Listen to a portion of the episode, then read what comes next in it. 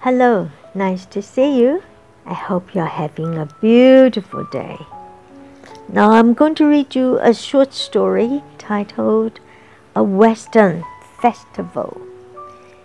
Western，我们都知道 West W E S T 是西，东南西北的西，Western 西方的 Festival 假期，A Western Festival 假期或是节日。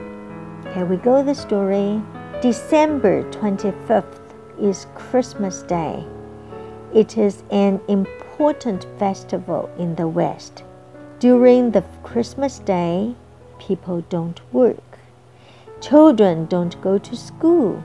Most families get together and have a big dinner. They give and receive presents and visit friends. The Christmas tree is an important part of Christmas. Most families buy a tree Families decorate the tree together. They put the presents under the Christmas tree. Santa Claus has a white beard and wears red clothes.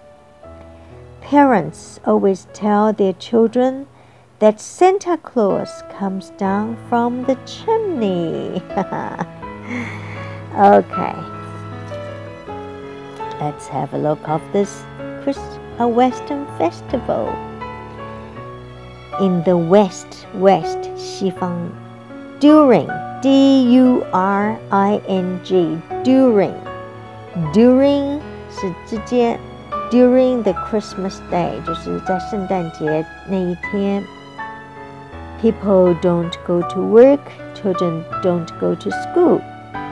Receive R E C E I V E，这个 C 是发死的，receive，receive。important，important，重要的，important，高音在第二段。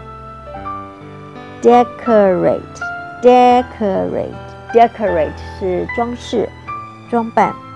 They give presents presents presents means gifts 一样的意思 presents I love presents people usually love presents 当然 present 这个字呢表示是现在的所以 present 这个字呢它有两个意思一个是现在的 现在一个是礼物 beard b e a r d beard Father Christmas, or his name is Santa Claus, has long white beard.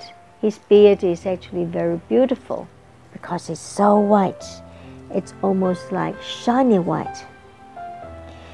Chimney, chimney，高音在第一段。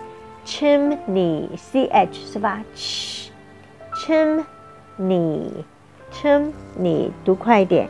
Chimney。Chimney 大家都知道，这个是烟囱。Strange because Santa Claus is always too fat. He won't fit in the chimney. But that's how the West, the parents tell their children, Father Christmas come through a chimney. okay, I hope you enjoy this little story. It's really designed to improve your listening skill. I'll see you next time. Ciao.